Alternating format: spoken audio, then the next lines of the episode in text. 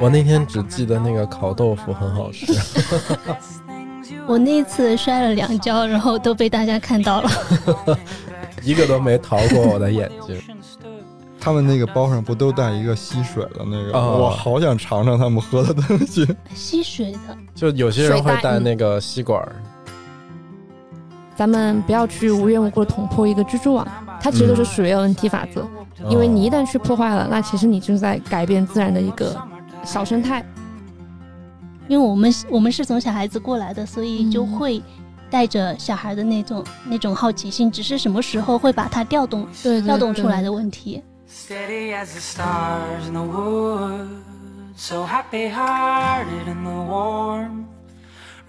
这一条可以总结就是，其实就是保持自然的原貌，哦，就它本来是什么样子，就让它是什么样子。我们就只用调动我们的眼睛、耳朵，还有鼻子就好了，是吧？对对对，出境也好，国内也好，川西也好啊，这些徒步其实自己也能去，但是为什么？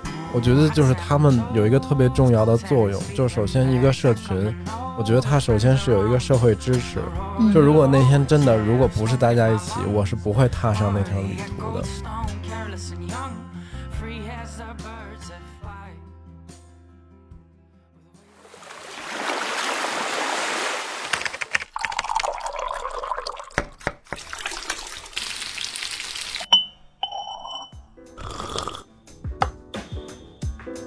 们需要工作，需要闲暇，需要想象力以及一些理想主义。我们想要潜入生活，听见城市的风味。Hello，大家好，欢迎收听最新一期的鲸鱼赫兹，我是主播怪美。我是秋鹏，Hello，我是乐克。今天我们又有非常好的朋友来啦，而且他就深深的把我种草了一项运动。徒步。对，嗯，嗯，欢迎伊卡。Hello，大家好，我叫伊卡，是 Trick and Track 的主理人之一，很开心今天能够来到这里。嗯，Trick and Track 是两个人，两个主理人，对吧？啊、是，嗯然后今天我们邀请了其中的一位伊卡过来，是因为那周嗯我们跟他们一起，就是我们参加了他们的一场徒步活动。嗯，嗯是两二八，我们负责招募。对，嗯，嗯，呃，他们组织的，我们也都参加了。对，我们当时招募大部分全是我们的骑友。对，嗯嗯，然后我们按照惯例，就每次嘉宾来都有一个快问快答，有五个问题。嗯那我就来问哈，好，呃，伊卡老家是哪里的？在成都生活了多久？呃，老家就是成都，哇，呃，所以在成都相当于从出生就一直到现在。啊，中间也没有旅居过别的城市。嗯，中间是到澳洲旅居过两年，啊是大学毕业没有大学毕业以后哦到澳洲去 gap 了两年。哦哦，好幸福。第二个问题是，听到什么声音会觉得让你放松下来？海海的声音，嗯，嗯我我也是。嗯 嗯、呃那你在成都，成都是你家吗？你最喜欢去的一个地方是哪里？最喜欢的地方嗯，应该是自己比较喜欢的精酿啤酒馆，哦哦，哪一家？我还蛮喜欢去万事屋的哦哦，是花牌坊啊，那家吗？对对对对嗯对，哎，原来是酒友。万事屋的酒友。对，哦这样。那你觉得最棒的一次户外运动、户外活动是在什么季节？去了哪里？其实对我个人而言，就其实它没有唯一唯一这一说，就还蛮 enjoy 很多户外旅行的，不管是嗯自己跟朋友，还或者就是说带大家，其实都还蛮喜欢的。不过我个人会比较喜欢在四月份到五月份之间这个时候出去，嗯就感觉到大地复苏的那种感觉，是我比较喜欢的季节。哦，那会会去哪里呢？比如或或者说哪一块区域？嗯，成都人应该还是会对川西会比较有 偏好、喜爱的。哎嗯，像这种其实把自己的爱好变成了职业了，然后对那些地方还是可以随时兴奋起来的。嗯，其实还是会，因为每一次到他的地方，他可能季节不一样，你能看到东西不一样，嗯并且可能每一次你，嗯、跟你的同行人也是不一样的，所以其实每一次我觉得可能都会有那么一两个瞬间，他还是能抓住我。嗯，对，哦，就像其实上次我们徒步的时候，我一直在前面跟那个岳文老师一起走嘛，嗯嗯，我们就说，对啊，我还说我在想鱼尾纹是什么组合，呃，和那个于伟奎老师一起走嘛，就说他嗯。是隔段时间就会来看一看养在这儿的植物，哦，因为，他是一个呃植物学家嘛，嗯，植物嗯。观察员。对对。最后一个问题就是，呃，在你过往的旅行当中，让你最惦记的一道食物是什么？有吗？好像没有哎。对啊，我觉得哎，徒徒步这个东西是不不一定是跟美食。就没有那么的强相关？嗯，倒也不是，就我好像到户外徒步的时候，我就啊不太爱吃东西了，就很奇怪。我中午好像都不怎么吃东西，然后一般是徒步哦结束之后，然后才会想到，哎，好好要去吃一顿。嗯。那天我们徒步的时候，我看他们那几个专业点的向导都带了一根能量棒，我心想，我的妈呀，就光吃这个，我那次是带了能量棒，结果没有吃。嗯，郭老师在那次徒步的过程当中录了两个多小时的音吧，嗯，嗯。然后我们一会儿会给大家放一段。但不会放两个多小时哈，朋友们不要害怕，对。我们精简过了，剪了大概十分钟是吧？剪到。都不用走到水边，现在这只有水声。当时录这个的时候，我是之前没有去过登山沟，想象当中除了可以录到那个溪流的声音，还会录到一些，比如说鸟叫啊，嗯或者更多的那些来自大自然里边小动物的声音。嗯但嗯到那儿以后，我才发现，其实溪流的声音大过一切。嗯，我的那个耳机里的那个监听，基本上听到全是溪流的声音，还有后边有一段是比较泥泞的路嘛，嗯，然后那段我其实自己很喜欢，就是脚踩到那个泥泞的那个嗯声音，它的那个细节露出的还挺多的。我自己其实非常的喜欢脚踩在松针上的嗯，的声音就秋天的时候，对对对，可以去感受一下，非常的柔软。那呃，同样的，我们到这觉得很凉爽，其实植物到这也觉得很凉爽。最不一样的地方就在于，成都这边的森林，它们是比较适应夏天的，但这边的设定，他们其实严格意义上讲，它们没有夏天。那说明它这么冷，你想我们冷的时候会怎么样？你要加衣服吗？那作为树的话，它就是它的体现，它的反应其实就是它有两种策略啊，一种是加衣服，一种是脱衣服啊啊。那加衣服的，我们其实可以看到，就是我后面这些颜色特别深的树啊，那个都是我们的呃岷江岷江冷杉啊。它为什么叫冷杉？就是因为它只生活在像这种。冷的地方，所以海拔两千以上，你才能够看到冷杉啊，岷江冷杉。那岷江冷杉是我们整个今天徒步的森林里的主角，就是它这片森林最多的。因为对植物来讲，它的衣服有两个，一个是它的叶子，一个是它的树皮。那等会可以去看，它的树皮是相对来讲比较厚的啊，就保证它冬天下雪的时候啊，它不会就是里面不会被冻伤。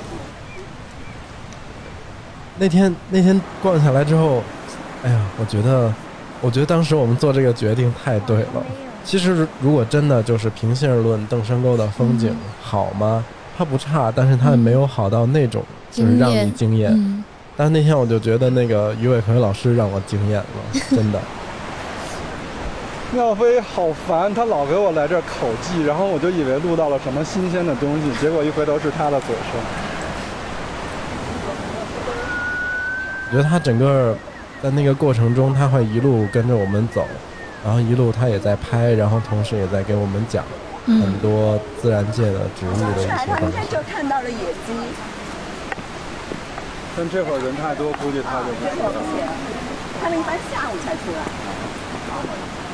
老师说他们去那边找菌有一个非常明显的跟之前自己去上山玩徒步的一个差别。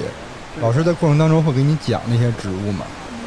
之前比如说我们自己去徒步，就是眼睛里看见的确实风景很多，但它基本上是放空的状态。那天老师讲完了以后，就发现眼睛不够用了，嗯，观察的可能会更仔细一些，很怕错过老师刚才讲过的那些植物。哎，我能不能找到？而且那天还能看到很多野生菌嘛。嗯，嗯，这个季节，终于有红伞伞了。来赶赶。给大家介绍一个有毒的植物哈，就是不不用寄过来，因为很远，啊，但大家都能看到。就是大家往我的左手斜上方看一个特别红的果实，哦，啊，这个叫做川中南星，就一个常识就是天南星科的都有毒。平时我们吃的芋头，野生的话也是有毒的，只是被我们驯养之后现在才没有。像如果芋头花的话，你去吃其实一样是，呃，有毒的。所以在野外你碰到这种。就是特别红，然后一簇在一起的，呃，这个的话就是你只要摸到，然后舔到，立马那个会肿起来，喉咙会肿起来。天南星科的，都是网红，记住他的名字，叫什么？华蟹甲，华蟹甲。中华的华，螃蟹的蟹，黄金甲的甲。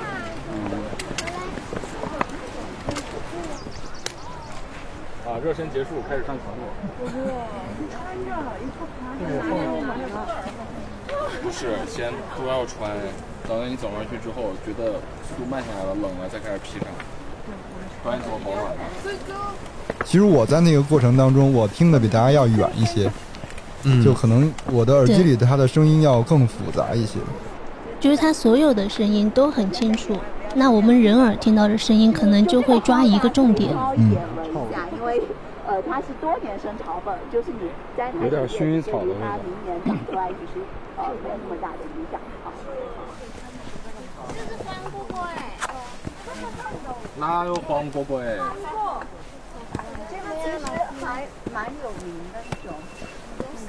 沙棘啊，对，啊，就我们沙棘是很很典型的，只有在高，就是高海拔才会出现的，啊，对，这个是长红了的哈，等它红了之后，就是酸酸的口感啊，因为大家沙棘汁应该都喝过啊，所以就不多介绍，它还蛮有意思的。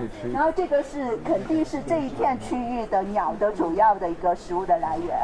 然后它隔壁这个是个樱桃啊，啊，应该就是四川毛樱桃哈、然后呃，它的这个红色也是，就是鸟特别特别喜欢，就鸟对红色是非常敏感的，所以基本上如果植物它的果实变红，你就可以理解为它在吸引鸟来吃它。那我们可以看到，其实树皮上除了会有苔藓，还会有其他附生的植物。那附生的意思就是它其实是可以呃挪下来的，它根没有扎进去啊，它根还在表面啊。然后这个是一个蕨类植物，所以大家可以看到它背后有孢子，就是它的孢子囊是一颗一颗的啊，然后里边有好多好多的孢子啊。这个是一个已经成熟的一个蕨。那这个就是呃明显很常见，叫做娃尾。哇喂，蛙位，看见我第一次听。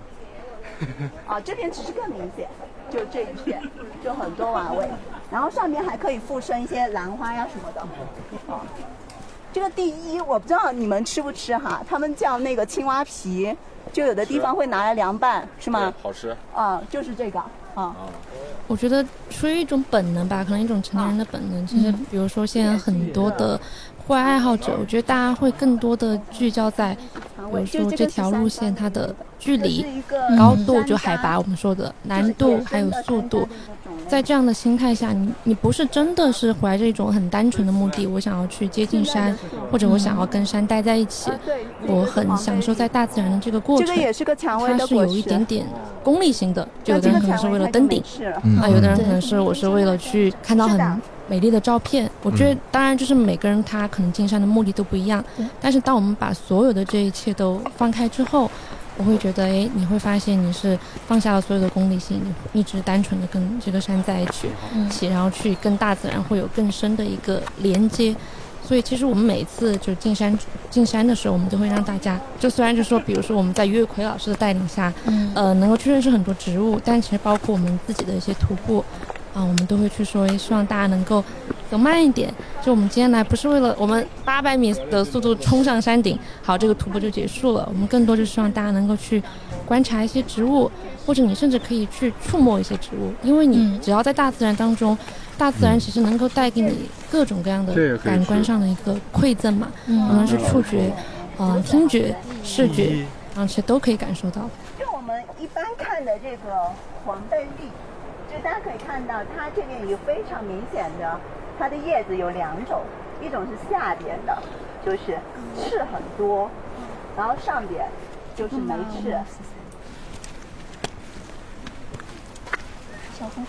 这个也是哪有红伞伞？这这红飞飞，哦，这儿也有。黄珊珊带回去。哦哟，这个好看。上面有个大的，这个就是传说中的红伞伞，野草莓。你可以尝一个。我不想，因为它离那个伞长太近了。喂，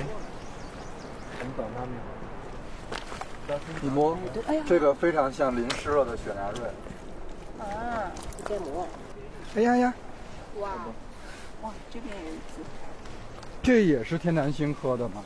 不是，这个不是，这个是菊科的。菊科的，啊，这个叫蟹甲草，螃蟹的指甲。就是因为它的啊嗯，这个是我们这一片名下的主要的一个非常占优势的一个草。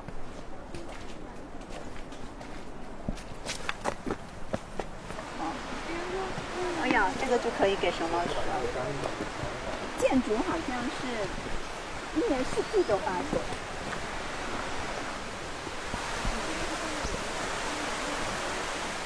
好，那你小心啊，这个路小心底部可能要滑。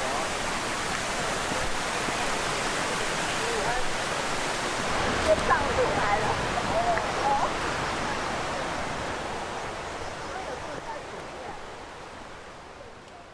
哎，你们那天去登山沟完了之后，还有什么其他的印象比较深的细节吗？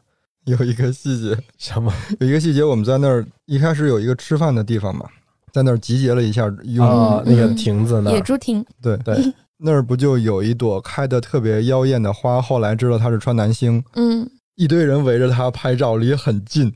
后来老师讲完那东西有毒以后，全程大家就没有再靠近过那种植物，敬敬而远之。录音里面也会听得到，就嗯是说天南星科的就不要去碰它。嗯，倒不是所有天南星科都有毒哈。其实像我们平时在家养的那些网红植物，大部分是天南星科的。对嗯，有一些是有微毒，但是还好，就是不太会伤害。我那天只记得那个烤豆腐很好吃，就是在进那个山那个公园门口之前，会有一些当地人在那儿摆摊子嘛，然后就卖一些烧烤的，什么有腊排骨，有烤豆腐干儿，还有烤牛肉什么的。烤肠，嗯，嗯，可能也是因为确实饿了。我们是去之前刚车刚到那儿，下车的时候就有一些朋友就在买，嗯，然后结束那个时候，对结束完出来之后，那儿又变成了一个非常火爆的地方。对，嗯那我们亲测就所有的就是从卧龙这条沿线，它嗯沿途的这种徒步路线下面都有卖这种小烧烤摊的嘛，嗯我们就吃了很多次，亲测豆腐是最好吃的。啊，是吧？嗯它更容易入味。对，嗯，而这边的豆腐它还就是它本身可能因为水比较好嘛，所以它豆腐本身就还比较嫩。嗯它就是烤完之后，它外边的那个壳又是焦的，对，又是有点嗯焦，里边的芯儿又是特别嫩。嗯，推荐大家去吃。饿了，对。我那次摔了两跤，然后都被大家看到了。一个都没逃过我的眼睛。对，信誓旦旦的，一开始没摔之前说：“哎，我这个鞋可棒了。对对，说我这鞋多防滑，多防滑，对。而且它还有点重。因为那天我们去的时候刚好是头天，或者是上午刚下了一点雨，那个路其实一直还挺有一段就还挺泥泞的，嗯而且都是在下山的，就是下坡的时候，嗯。对，或者说下山的时候滑倒的。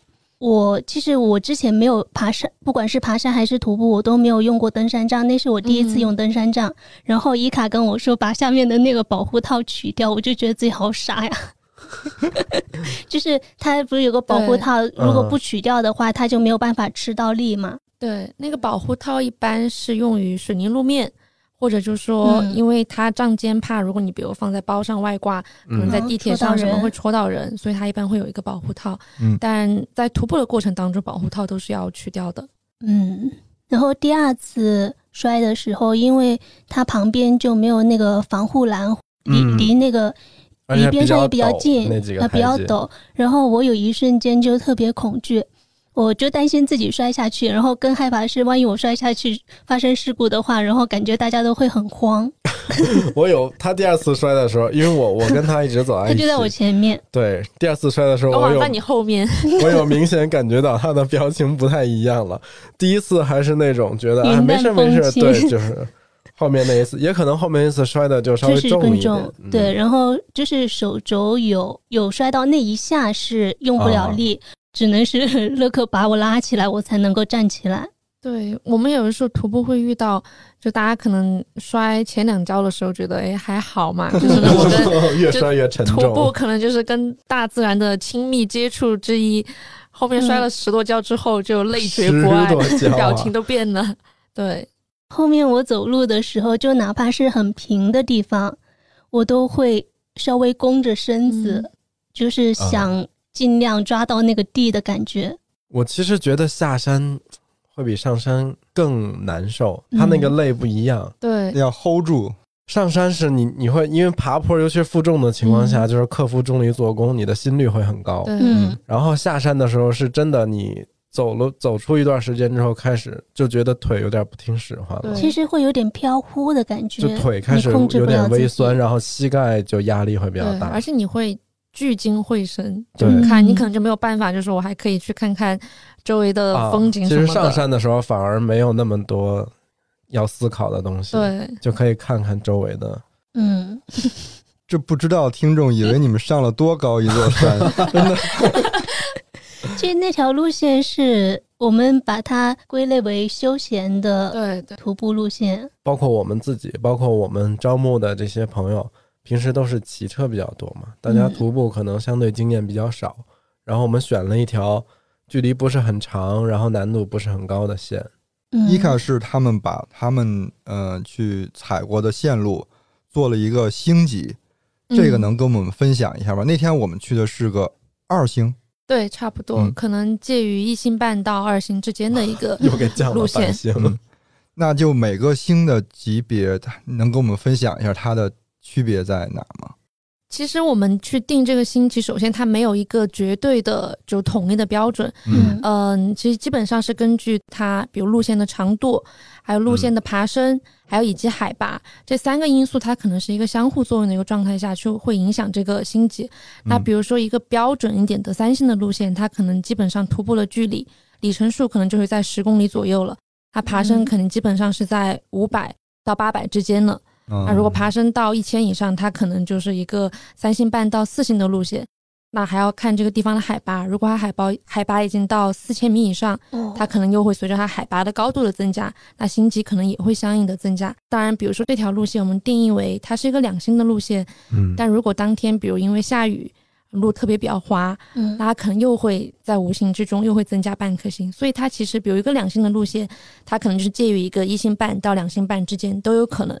嗯，对，哎，是不是那种爬那种海拔比较高的，身体的反应是会比较明显的吧？对，嗯，因为大家很多人可能没有经常上过高海拔地区的话，如果一嗯旦你突然上到高海拔，特别是还在嗯，比如说你不是一个提前适应的一个条件下，你可能高反的那种程度以及反应就会相对来说比较剧烈。哦，嗯首先就是太阳穴开始跳了，是不是？其实这我们我们对高反的定义就是，基本上你在平原地区，你不会突如其来感受到的任何感受，你到了高海拔地区，你突然感觉到了，比如你恶心、想吐，呃，比如头晕，哦，这都呃嗜睡每个人的状态，这是症状不一样，对你？都可以把它理解为你高反了。我现在已经有条件反射，就是一进川西地界就开始开始想先告诉自己我有点高反。那你不是心理暗示吗？哎，你们有带过一些，比如说那个人他可能之前没上过高原，然后到那儿之后突然就觉得不太舒服了，这种情况的话，我们可能就会去做一个评估。比如，如果你头晕、想吐、恶心这种，可能还是一个比较嗯轻微的一个高反症状，其实很多人是可以去克服的。嗯这种走慢一点，去喝一点水，保护头部不要着凉，它其实都是可以通过时间以及你心理状态的一个调节，慢慢去克服。它当然比较严重的高反，比如说你嗯、突然出现了幻觉，或者你突然味觉、嗅觉失灵，那这种情况的话，我们可能就会去选择去做一个立即下撤的一个处理。但至今为止，我们还没有遇到就说这种特别严重对特别严重。因为因为要去这种地方的人多半还是自己去过，起码心里有个底嘛。你也不可能说我一次川西都没去过，上来就报一个五星的对线路。而且因因为我之前上过那个，好像跟你说过，就上过呃哪一座山来着？反正它海拔有三千七百米，嗯那一次正好遇到了高反。你前面说的那些情况，然后这种情况下，其实自己是会想不要给身边的人，不要给啊团队带去麻烦。嗯，对，如果不是太严重的话，都会自己想着怎么去克服，就忍一下。对，其实对于高反这个问题，其实我们特别怕。有的人，比如说，因为我今天我要去爬一个四千米以上，我能看到雪山，啊、我也嗯，比如交了这个报名费，我也舟车劳顿来到这儿，因为嗯我高反了。然后我上不了，我可能觉得很遗憾，所以其实有的时候你会遇到，哎，他想要试图去隐藏嗯自己的这种高反的症状，嗯但你作为领队来说，我们就是可能要去识别出来，去进行一个判断。你不能说因为这种遗憾啊，我非要，其实我已经高反了，我可能现在下撤可能还比较 OK，然后我一直要在这种身体状态下坚持去爬山，那可能比较严重，那可能会发生肺水肿这种事情，在山上就会非常的危险。所以这里还是呼吁大家一定要量力而行。嗯，所以可能还是要说出来，至少大家可以提前给你做个预判。对，嗯，但但我那次还是在爬上了之后，晚上吃完东西，突然发现不舒服，然后就出现了上吐下泻吃多了那个。嗯，不是不是，因为他们劝我说你在高原千万不要挨饿，但千万不要吃撑。嗯，是，就是你不能像你在平时我们在成都这种大吃大喝，吃到那种啊，十分饱。那倒没有，应应该不是吃多了，就是身体没有办法。对，他平时不是应该也是这样吗？伊卡这次带队有有觉得很费心吗？带一群那种第一次入门的人，其实我们每一次活动都还蛮费心的。哦这个费心就是在把大家安全的送回我们集散地，看到大家安全的下车之前，其实我们每一次的心、直都要悬着对都是。悬着的。我觉得他们也跟我们办活动似的，有有一些相似的地方，就是事无巨细。嗯我觉得考虑的已经很周到了。就有时候我们会对自己的那种骑行活动用一个嗯标准来衡量，就是说它够不够顺滑。嗯，但其实这个顺滑的前提是需要做很多的准备工作的。对，嗯我们那天在过程当中，我们就细谈哈，我说我们幸亏切的不是徒步赛道，不然每周都要死一次。就是徒步相，因为它毕竟是户外，有很多不确定性的因素嘛。对，嗯，所以，相对于我们在城市里面组织骑行活动来说，它的需要担心和考虑的问题应该是会多很多。毕竟那些好看的景色的地方离得都不近，嗯，对嗯，它还牵扯到一个交通问题。这些跟大巴车的衔接呀，对和当地，嗯，比如说可能还会需要向导，嗯因为那那些线你们肯定要亲自去走很多遍的，嗯以后才能把这条线路嗯规定下来嘛，都是需要做一些哪些准备工作的嘛？比如说我们一条线的成型，对，就除了前期的踩线以外，那包括比如说我们这次定了去登深沟，我们可能会去考虑停车的位置，比如这个路线大巴车开过去，它得找地方停，沿途可能有没有限高、限宽，那可能都是我们需要去考虑到的。还有包括就是一些紧急预案，其实当时也跟大家说了嘛，因为那个是暑假期间，嗯，就往卧龙，因为卧龙八郎山过去是四嗯。姑娘山、那条路线，是堵车非常严重的，所以其实我们那天其实还蛮顺利的，还是在一个计划可控的时间内到达。嗯。其实如果没有到达的话，我们这边都是有准备了，就是 Plan B，就可能是带大家去到耿达那个镇上一出来最近的，就另外一个徒步路线，就都有帮大家准备好。还有包括比如说我们沿途哪个地方可以去上厕所，就厕所点可能都不止一个，因为可能随着堵车的问题，我觉得坐车的时候厕所真是个问题。对，还有包括午餐点，其实也是计划两个。就比如说，如果我们在这个时间能到达，那我们的午餐点 A 是这个地方，就可能就是野猪亭。那如果我们到达的时间会更晚，那我们可能嗯午餐的地方会依次都会有一些变动。所以就是一个徒步路线或者一个徒步产品的呈现，它背后可能会有非常多，还有包括就天气、嗯，路线，还有车辆准入的问题，还包括嗯就是可能前期一些踩线，我们去评估这个地方它有没有非常大的一个安全隐患。哎，所以是不是可以这样理解？就是随着它星级的不同，需要准备的工作也是成倍增加的吗？嗯，对，它可能是一个方面，星级的不同，它可能只是难度的不同，那可能它的风险情况，还有包括如果更难的路线，我们可能就会去考虑到，如果有人他掉队，如果有人他走不动要下撤，那这些问题的话，他可能又是另外一些准备了。我现在听着脑子都嗡嗡的。我不太喜欢工作中有这么多不确定的因素。我觉得有几个，我觉得能够在我自己的那个掌控之中，那我觉得还 OK，我可能做一个 Plan B 或者做一个解决方案。但是如果这个事儿变成了这么综合的一个因素，又要看天气，又要看堵不堵车，以及甚至可能是不是路上会有一些小的意外的情况，车坏了、胎爆了，对不对？这些东西就可能在我们骑行里边也有，但我觉得没有到远的地方那么复杂。嗯但是户外运动魅力也在这边、对啊。对，其实就是因为它有很多的不确定性，包括你可能出发时天晴，结果走到一半下雨，你可能一嗯天会经历四季。看天气预报，有时候我们看了，哎，其实哎，今天这天气可能就不太行了，结果突然雨过天晴，它其实也就是它有魅力的地方所在。我们也是每天都在跟天气预报做斗争。对我们那天很幸运，就是我们吃完午饭之后，其嗯实有雨飘下来，但不大，嗯，然后很快走了，就走了一小段之后就天晴了，之后也没有再下雨。就是在去之前，不是在群里大家会问嘛，嗯问那个那边是什么样的天气，要带什么样的衣服，对，然后其中有一个天气预报就很复杂，就是对，包我发现含了我不认识天气预啊，报了。对对对，是是那边独有的吗？就是它会有那个太阳的标志，有雨的标志，有雪的标志，就是有乌云的标志，。我们我们正常看天气预报只会有一个图标，就是要么多云，要么晴，要么下雨要么。下雨。对那天那个上面出现了四种，有阴有雨，然后有什么雷阵雨，还是有什么东西，哦就 反正四种天气。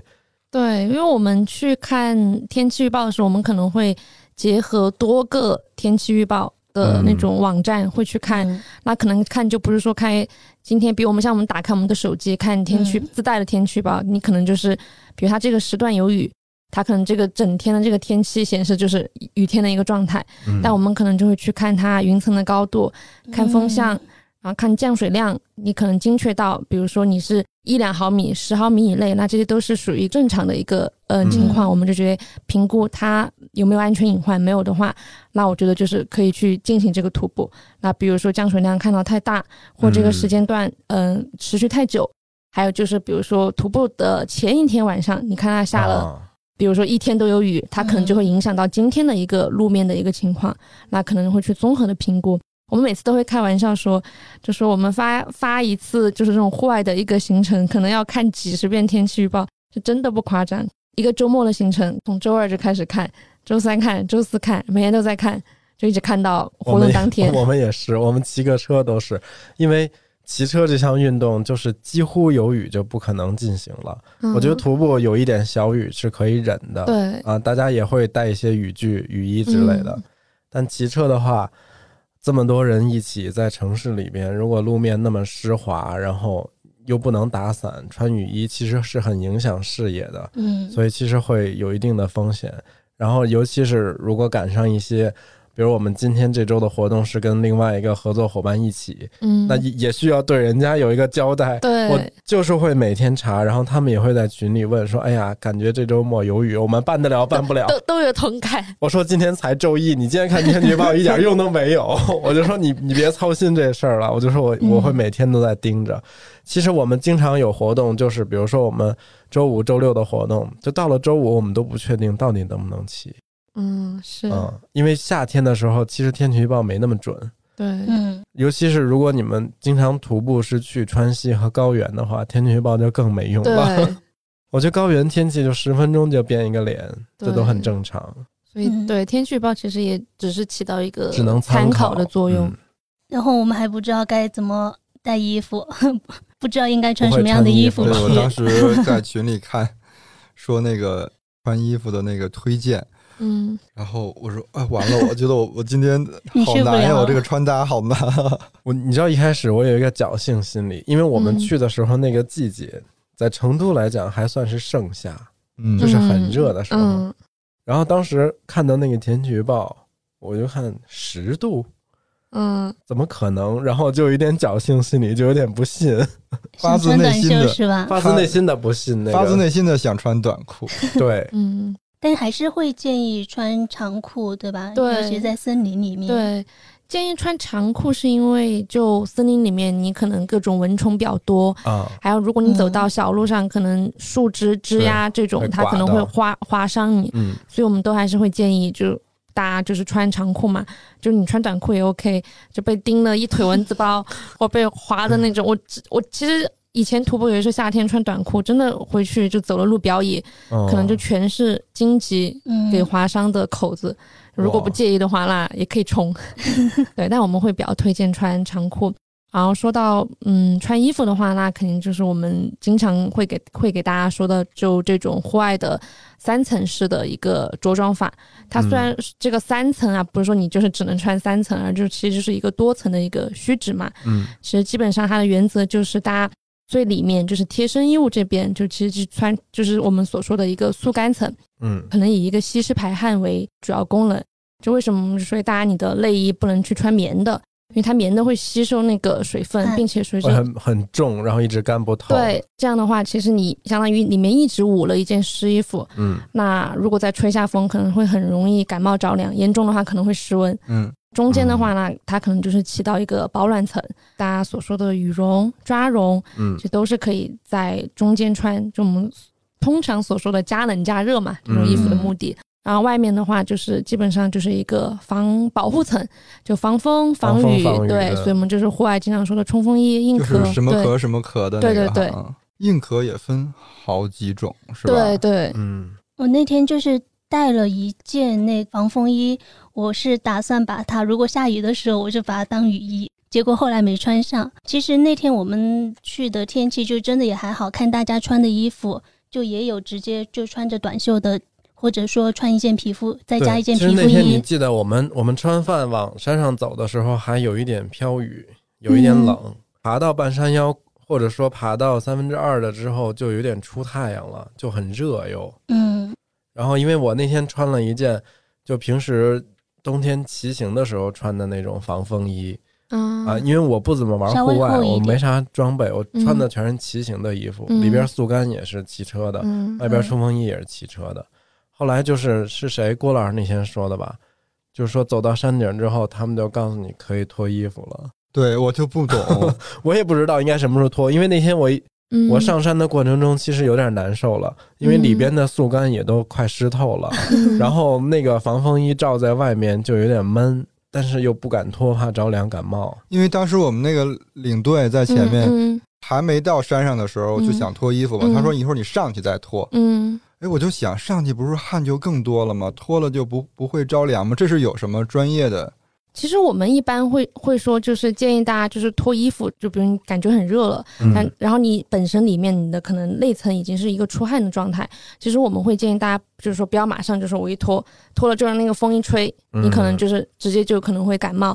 最好的就是说，第一就是我们说的嘛，可能选择一个比较好的一个速干衣，嗯就保证它能在过程当中尽量的把这种汗液就能够带能带导出去代谢掉，对，嗯导出去。第二点的话，就是如果你要脱的话，就建议比如说有毛巾，有这种其他的，能够稍微先把汗擦一擦，嗯然后再慢慢的把衣服脱掉的一个这样的原则，而不是说是我一热，我一出汗，甚至我里面衣衣服已经湿透了，然后马上就脱啊，这样的话就还是还蛮比较容易感冒的。这也很像我们父母，父母的叮嘱就是经常会说，如果你出汗嘛，嗯，啊其其实就不能日常也是这样的。对，有没有什么那个好的徒步装备什么这些？你是要准备要消费一波是吧？哦，我跟你讲，郭老师那天参加完活动之后，嗯他竟然就偷偷跟我们说他种草了这项运动，然后就开始看那些嗯登山的品牌。嗯就有没有特别推荐的？我觉得可能可以先说一下，就如果简单的这种嗯徒步，不是说真的登登登雪山山什么的哈，嗯这种就我们大概需要一些基础的是哪些装备？嗯，对，首先的话，户外装备对于户外徒步来说，它肯啊定是非常必要的。嗯它可以提供保护，也可以提高我们徒步的一些效率，嗯所以它首先它非常必要。但第二点的话，是我们其实不会特别就说去推荐某个品牌，嗯，因为嗯本身就我们也不建议，就说大家就说盲目的去嗯、嗯追求某一个不要品牌卷，装备，对 对，可以这么说。其实更多的还是去关注到，就说这个装备它实际的功能，还有以及你自己的预算以及你自己的喜好嘛。嗯啊，当然，这对于咱们这种一日的比较轻徒步的这种类型来说的话，比较重要的就东西其实就是包，包跟鞋是我个人认为非常重要的两大对于徒步来说的必要的一个装备嘛。嗯因为鞋子很简单，毕竟是徒步，就靠 就靠这双脚了，脚对吧？我跟你说，邱老师很需要 置换一双鞋子。科恩非常的好穿，在徒步的时候，嗯那我它比较轻我要投是不是 Hoka 一票，因为当天我全程没有打一下滑。我要投 Scarpa 一票。好，开始。看每个人都有都有自己喜欢的对，其实每个人都会有，嗯但鞋子的话，我们就会建议大家可能更多去。第一点是我我自己一般会用一会选择中帮的这种徒步鞋嘛，我觉得它比较适用。就如果我只能买一双的话，那中帮它肯定是最适用的，因为它因为低帮的话它可能没有那么好能保护到你的脚踝，包裹性可能也没有那么好。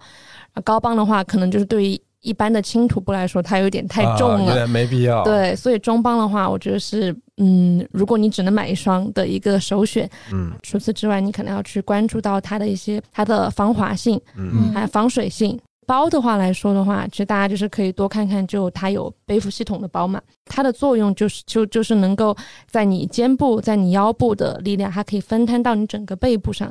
这样的话，大家其实就就就不会说肩很酸痛。对，因为很多人还是觉得，哎，我为什么一天下来，我觉得肩特别特别的痛，或者说这包特别重我那。天背 Fred Tag 就把我给累死了，没有人徒步呀会背 Fred Tag，可能只有我们。它其实是不是有一点，它有点像你乌龟背壳一样的感觉？你跟 你的背融为一体了。对它对其实它是力量分散比较均匀。对对对，嗯它会分均匀的分散到你的整个背部，所以你不会就说你的某一个部位在受力，东西稍稍微的重一点，就会还蛮累的。我为啥就是有的时候不太喜欢徒步啊？就是因为我不能背背包，我很讨厌背双肩包，因为我、哦。我这个人比较特殊，你好我的像那汗腺你好像那天全在也没有背后背上，背对，双肩包，我的汗腺全长在后背上，就我每次只要一哪怕出一滴汗，都是在后背先出来。然后我就很讨厌背双肩包，它会一直呼在后边儿。但其实一些比较好的双肩包，它其实背部它也会本来就有哦会有那种散热的系统会比，较透气 对，比较透气，嗯所以其实也还好。嗯，什么收集到收集还可以帮你 到，收吸汗集起来，然后在我什么找不到水源的时候，能够什么呀？什么呀？他们那个包上不都带一个吸水的那个？哦我好想尝尝他们喝的东西。吸水的，就有些人会带那个吸管儿，然后我想到很多年前，可能就是我可能户外徒步刚入门的时候，嗯，在国外徒步的时候看到别人在用那个，当时我不知道什么东西，当时我以为是制氧的，我以为它在吸氧，对，然后后面就开始去了解这些之后，因为发现它好像是水袋，它就是解放双手嘛。对，因为很多时候你水瓶要放包里的话，你嗯。可能就因为比较麻烦，不想去拿，可能嗯。导致你就补充水分不够。其实我自己就是、因为我会觉得，比如说我参加一个团队的这种出行。我觉得我可能停下来喝口水，大家可能就刷刷的就走很快了，就心理压力还蛮大。嗯，所以就是有了水袋之后，你就解放双手，可以就就一边走随时一边的喝水喝。嗯，哇，如果是哎我，想要这个东西满酒。那么很像古代的人，他们都会带一个酒囊嘛，其实啊就是别在腰间的。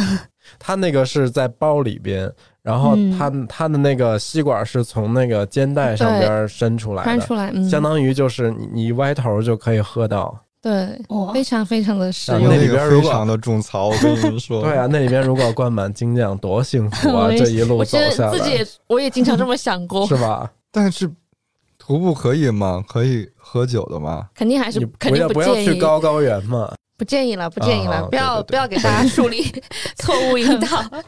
对呃，除了这两样的话，你自己会觉得，就你有自己觉得特别是让你徒步比较方便的东西吗？嗯，还有的话可能就登山杖，登山杖哦真的还蛮实用的。我们都称登山杖为户外人的金箍棒嘛，就它嗯真的还蛮、还蛮万能的。就是说大家上山的时候使用登山杖，它可能适当的能够去呃承担一点你身体的重量，让你嗯更好的去上山。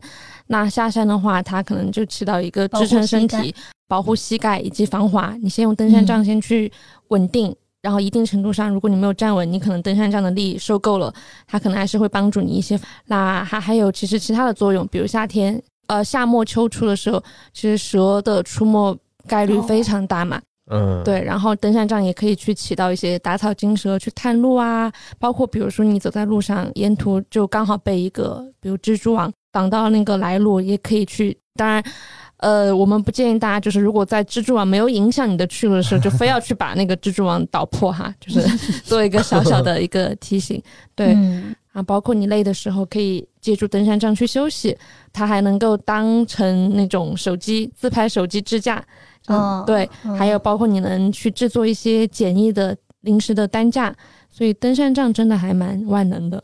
嗯。刚才说到蜘蛛网那个，我们会发现有些时候你不是亲身经历过这件事情，对有些规则你是不理解的。对，嗯。比如说，登山沟明明有垃圾桶，嗯。哦。然后其实我们还是主张不带东西进到登山沟里边去，是因为你到了那儿，你发现嗯。那个垃圾桶没有人打理。对别人打理起来也很麻烦的。嗯嗯，呃，那那一次就是呃，走在前半段的时候，我看到有单个的垃圾嘛，然后就会捡起来，正好旁边的那个同伴他有空的垃圾袋，然后我们就捡走了。捡了三个之后，我知道你是走到哪儿崩溃的，因为我们走着走着就发现它也是一个垃圾桶，但是它周围已经成了垃圾堆，堆，嗯就那个桶已经满了，就没然后法捡。大家可能又觉得这儿设立了垃圾桶，我就有权利把东西扔在这儿，嗯。然后结果就扔到了它周围的四散。嗯。那天其实我们在嗯沟口的时候，他们有一些门口的那个管理人员吧，嗯。反正也在宣传说不要带包装食品进入进邓去深沟。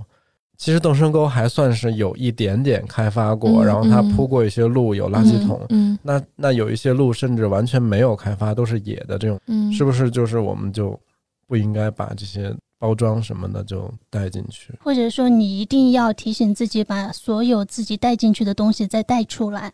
对，除了像一些已经非常大型、非常正规的景区以外，它的那个设立的游客垃圾桶，它可能会比较定期会有人去进行一个清理以外，嗯就像很多像登山沟，包括可能正在打造嗯的，比如这种徒步的一些景点，它的那个垃圾桶设在那里，它可能比如说一个月、两个月才会有人去统一收一次。它其他时候如果大家都扔在那儿的话，其实你看，本来我们走徒步的过程当中发现，哎，其实挺美的，嗯然后你突然路过那种垃圾桶，然后是然后外面又是垃圾堆，真的很糟心。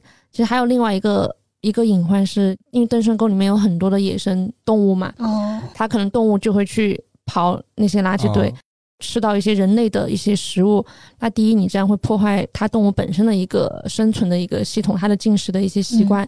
那如果它在误食一些塑料袋啊这种东西，可能就是会对这个物种会有一个比较毁灭性的打击和破坏。嗯，所以我每次都说，就是你你都看到它堆成那样了，你就不要再把垃圾扔在那儿了，就自己拿个垃圾袋，然后把食物嗯其他的垃圾都可以带出去。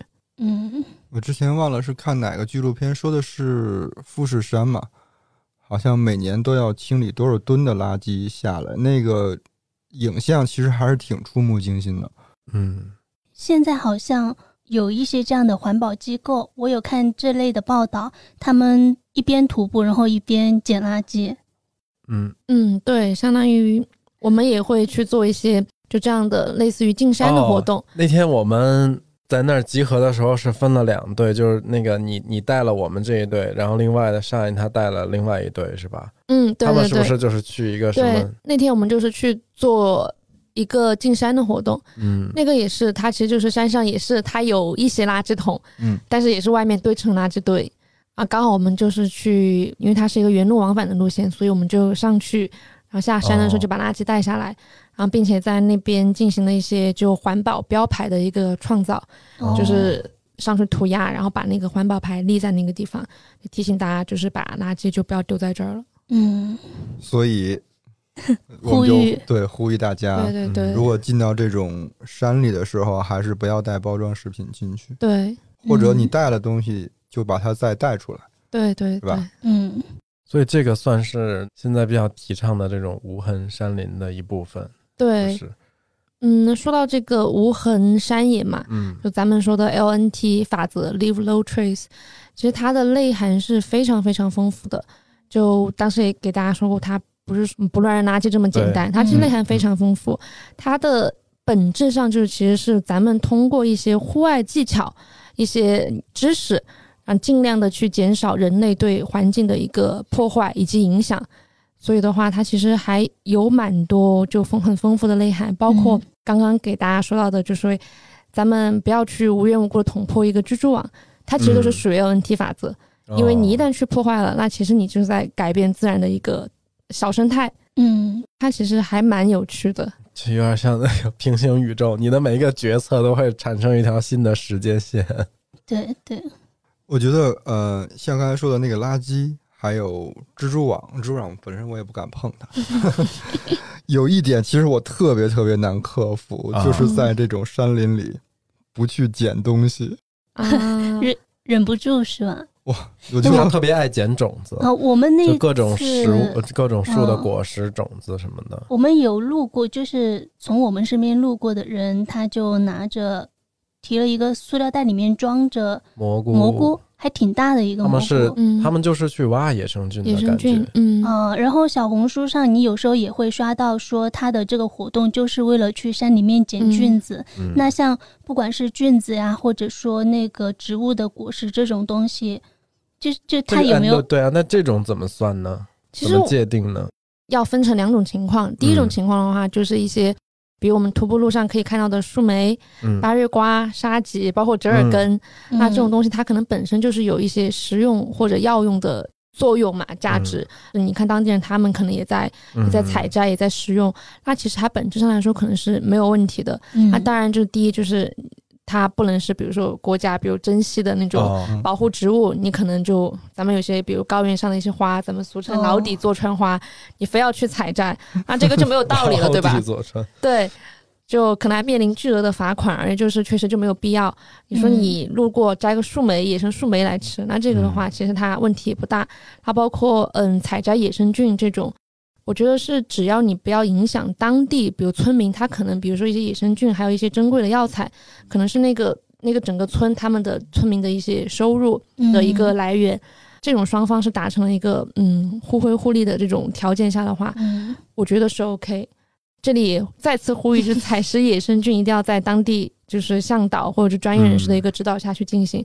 如果你自己去采，中毒。对，就可能会有一些就致致幻什么都还好啊。如果有些蘑菇它剧毒的话，可能伤害内脏，然后包括一些，我只是因为啊这朵花长得好看，我就是想采下来摘在自己的那个别在头上，嗯那，这种就是就是建议大家就不要去做这样的一个行为了。那天那天走在路上，我就很奇怪，我觉得你说的那种我都还相对可以理解，就他就他就是拿一个塑料袋进来捡菌子，嗯然后但我经常看见路路边有好多那种一摊被拔下来的菌子扔在那儿，哦哎，我心想你又不要，你拔它干嘛呀？对，这种这种的话就实属过分，因为很多人他可能是因为他捡其实可能捡菌子要进并不知道他，能不能吃，对他就是采下来了，呃，踩着最后他可能对看到哎上面的好像长得更好看，更、哦更那个，或者就是我捡捡上去我走不动了，我不想提了，就扔掉就。扔在那儿。嗯，其实那天我们在那个徒步过程中，就那个于伟奎老师他说，像开了伞之后的菌子也还好，因为其实它已经基本完成了它的那个繁殖跟传播孢子的这个过程。但其实像我这种捡种子的，是不是还好？还好你还起到了一个贡献，把它们带到了更远的地方。反正鸟带也是带，松鼠带也是带嘛。比如说把澳洲的带到了中国，这就不行了？对不？那如果是工艺品是没问题，嗯，但有一些就是野生的果实啊、种子啊，确实它就长得很好看。长得太好看了。嗯还是不要因为好看要对带走。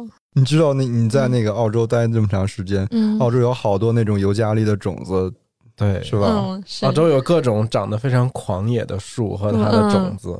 后来我发现了，不用自己剪，因为有些那种市集，他们会捡回来做嗯成做成一种香薰，嗯，然后他剪的那个还比你那自己剪那好，人家是筛选过的，当做商品卖的，那就品相肯定比较好。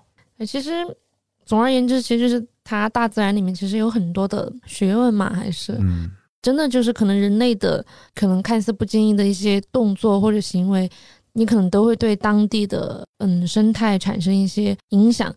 其实我们去跟大家做分享的时候，我们最喜欢举的一个例子是，我今天爬山爬到半山腰，嗯，我要坐下来休息一下啊，那里刚好有一块大石头，但是呢，那个大石头刚好又在那个太阳下面，嗯。我就把那个大石头我随手搬，我搬到阴凉的地方，我去坐下来休息。他搬的其实这个是一个很小的一个行为，嗯但它可能都会产生影响，因为那个大石头它可能在那儿已经几十年，它可能下面有附着了很多微生物，可能是很哦很多其他的微生物生长的一个环境嘛。你这样一搬，那可能其实其实也在无加形中，加开了，对对，所以就还是有很多学问。它那个无痕山野里面，也就是说，你尽量不要去挪动它位置。对，其实这一条可以总结就是，其实就是保持自然的原貌，哦，就它本来是什么样子，就让它是什么样子。我们就只用调动我们的眼睛、耳朵还有鼻子就好了，对？对对，像你们这种呃活动，也基本每周都在搞，是吧？嗯，你们会不会进山进多了之后，就可能对自然会更有一种敬畏，还是什么样的感情？对，其实会，因为你从最开始跟那个时候的心态，可能更多的是还是跟一个观观光者的一个角度嘛。其实我嗯可能去徒步也是为了接触大自然，放松放松身心，嗯拍点美照，看看风景。但你把它当成一个事业来做之后，其实更多的时候就就是会多一份责任心。你会觉得你希望这条嗯步道，我们也其实还蛮痛心的，就有一些徒步路线，我们可能两年前的时候我们去，嗯觉得它还挺漂亮，嗯然后现在去可能就垃圾很多，还蛮生气的。有时候，就是这个就要靠每一个人的力量。对，那你们说会不会就是？我觉得现在大家，哦，可能以前爬山是嗯更多的去景区里面爬山，嗯，然后现在徒步更多的是去探索那些更自然、嗯没有被开发过的地方。那之后这种活动多了之后，是不是会有更多的组织或者说团队，他去树立一个什么行业规规定之类的？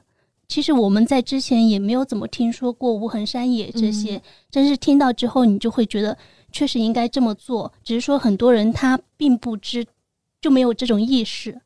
对。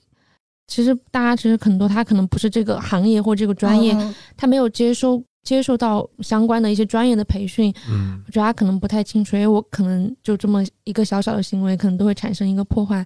但我就说最简单的就是大家从带走你的垃圾开始，嗯我觉得他都可以。就是如果每个人都做到的话，其实对自然已经是会少了很多的污染和影响了。因为我觉得很多时候大家就下意识的，比如说我要挪动一块石头，他对他们他不会意识到下面是有嗯什么样的生态，对对对或者说我把垃圾扔到垃圾桶里，我并没有想它之后其实是很久都没有人去处理对那个，反而它会弄到更远的地方没有被发现，然后就造成污染。那天其实我们刚开始在嗯出发，就是快到了之后，在车上，然后伊卡不是有有跟大家简单的介绍一些，嗯，就是今天的注意事项，然后甚至是一些关于这个无痕山野的一些小的规则，比较重要的几条。我的感觉是那样，就我觉得这几条我做下来不难，它对我来讲不是什么难事儿，但是幸好他说了。然后他说完之后，我那天其实，在全程过程中会刻意的也会记住这个事儿和提醒自己，因为有一些事儿可能是他不说，我真的没想到，嗯然后我就在会没有意识的情况下去做了一些可能不合适的、不合适的这种行为。嗯呃，这期播出来以后，马上其实要面临一个非常长的假期，嗯，就是十一，有什么线路哎，最近有开发什么新的线路吗？十一的路线还还蛮多的，就各种呃难度。你们是不是要出？国？对，嗯，对，我们有一个去老挝的一个行程，对，我那天看了，好羡慕。我还挺想坐那火车的，是坐那个高铁，是不是？对对对中老。对，嗯火车丝滑出境，你们之前去坐过那趟那趟列车吗？对，坐过沙岛坐过，哇，好因为玩吗？我们好玩。其实我们包括我们现在的路线，无论是户外的路线，还嗯是这种偏旅行一点的路线，我们都还是会自己提前先去踩个线。就我们会觉得，我走了这条线，我觉得它真的好玩或有意义，嗯，或者嗯能够在某些方面给大家提供一些情绪价值，我们才会去做这条线。所以，而不是是说，诶因为它很火，或者它只单纯风景很漂亮，更多的还是就希望大家能够跟着我们，能去走一些探索到更大的世界吧。嗯，那那个之前我看那个时候，我就很感兴趣的一点是，因为我没有坐火车出国过，我不知道是一个什么样的体验，然后我也不知道，我对那个流程充满了好奇。之前坐从广西坐火车到越南，啊，就凡是我记得好像是半夜，就是到那个国境线的时候，你嗯就要、你要下车，对就要下车，对，嗯重新就是类似于在机场一样，就出示哦护照，然后去坐。然后火车会在那儿等你。对，是得等啊。我问了一个好像很白痴的问题。你以为你要换一种交通工具了吗？那幸亏下面没有免税店，不然你 火车走了你都不知道。哎，那比如说，嗯、像十一啊、国庆这种，还有没有什么其他的？就如果我们没没有那么长时间可以出国的话，嗯，就有一些川西的一些，嗯，四天三晚、三天两晚、两天一晚的徒步路线嘛。哇，这个时间正好是川西的，算是一个黄金时间了。川西的秋天，它最美的时候基本上是从十月底嗯到十一月中旬，可能是到一个嗯末尾了，嗯，可能是川西真的最美的时候，就层林尽染，红的、黄的、橙的，就还特别好看。哎，我好想参加这种住一住一晚的。哎，住一晚的话，一般会是露营吗？自己搭嗯帐篷？有露营，也有就住在嗯当地客栈酒店的。嗯，行程我我一开始认识伊卡跟沙岛的时候，其实最早是因为我们刚开始办骑行的时候，沙岛来啊，骑过一次车，，嗯，就认识了，然后我就觉得他们做的这个事儿特有意思。时间长了，了解了，才知道原来他们是因为失业了。我觉得哦可以讲一下为啥就哎变成了做一个徒步的社群。对，其实我跟沙岛我们俩认识是因为在一家出境的旅行公司嗯嗯做出境旅行定制师，然后因为疫情发生嘛，我们公司就是全面业务就黄了吧？对，因为我们当时整个嗯。公司它只、只有出境的业务，哦，所以就是一个全面崩盘，我们俩双双失业，对，然后也因为就生是要生活嘛，所以就是去换到其他的赛道，换了其他的行业，嗯。啊我们做着做着，两个人偶尔聊天的时候，还是会感叹，就说还是做旅行嘛比较嗯。有意思，也是真正自己想做的。那个时候呢，我们就周末的时候，就一开始只是说，哎，组织大家一起附近对，一起去嗯玩儿。然后，哎，到后面慢慢发现我们很擅长做做这件事情，并且大家好像也喜欢跟我们一起玩儿。然后我们就开始想把它就是以嗯、呃徒步社群的一个方式，然后就慢慢慢慢的想把它做起来。这和我们做骑行好像有一点我们没就是怎么失业哈。就没有事业，但是这个探索的过程感觉还有一点像，也是最开始大家嗯，喜欢骑车，然后就可以组织。就可能一开始没有先预设一个什么样的结果，对、嗯然后就开始做了。对，然后做的过程中，多半也是根据自己的一些喜好，然后或者说是慢慢的成这个社群里边的一些嗯核心成员，大家共同的喜好。对，就会有点无无心插柳柳成荫的感觉。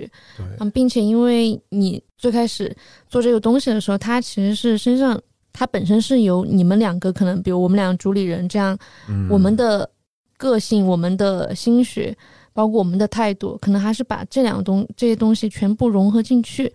然然后你做出来的一个社群，它其实就是很代表我们自己的一些嗯喜好和我们自己的风格。嗯，对，啊，所以你能聚集到可能跟你有相同这样喜好和风格的，嗯，一群朋友们进来。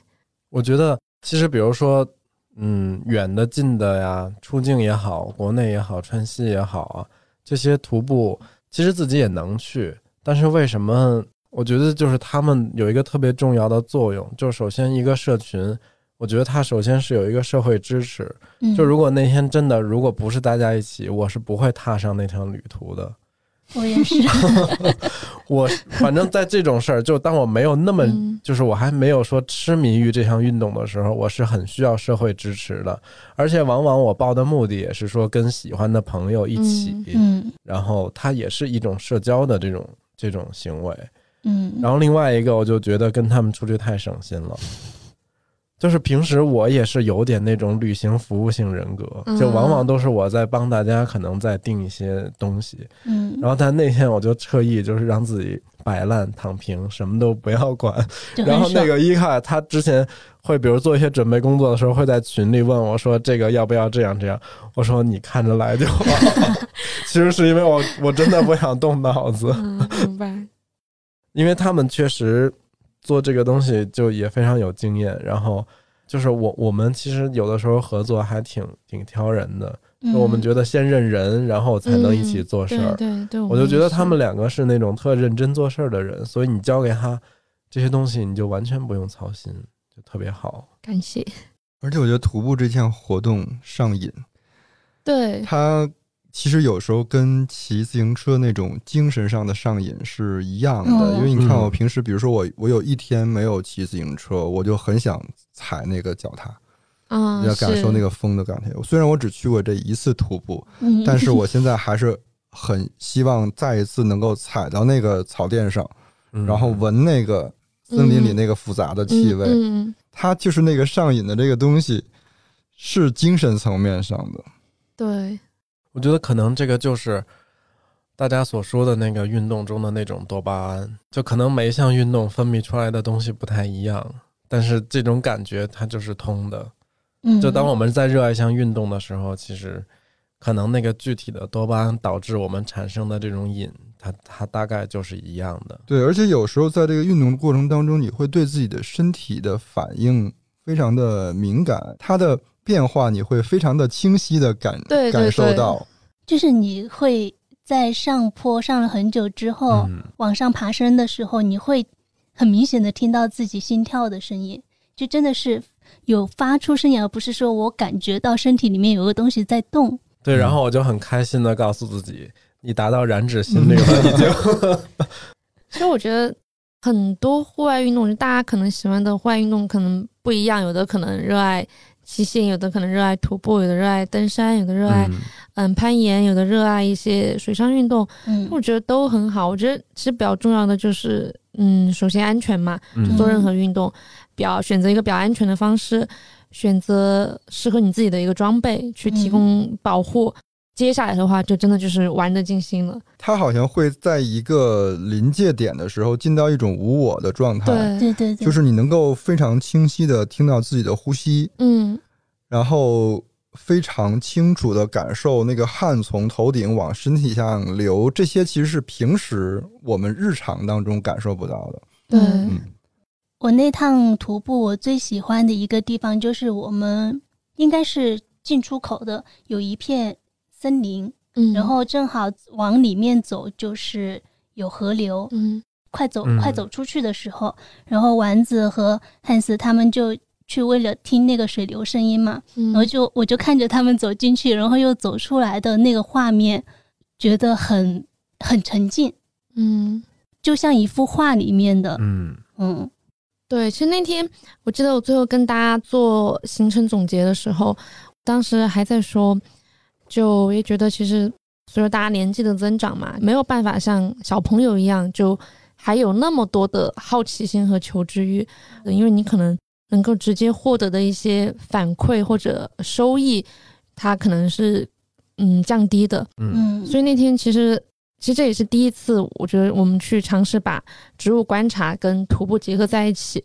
嗯。本来植物观察它可能就是做亲子会比较多，小朋友会去进行这样活动比较多，嗯，对，所以其实最开始我们心里还蛮没底的，因为当时我还我记得我还跟于伟奎老师说，因为他可能平时服务的对象肯定是小朋友比较多，我我说这次咱们是带着一群成年朋友们，就是进山去观察植物，我说我也没有太多。